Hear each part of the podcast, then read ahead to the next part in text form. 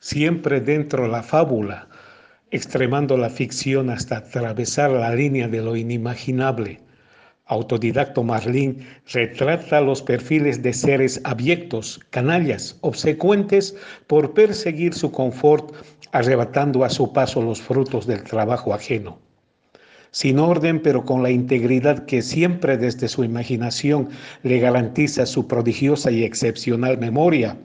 memoria también inventada, memoria artística de una selectiva cultura estética, Marlín va a romper su válvula de presión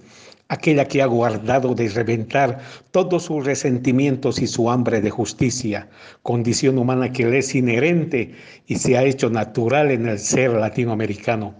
todavía continente etiquetado como conjunto de repúblicas bananeras o republiquetas de barbarie.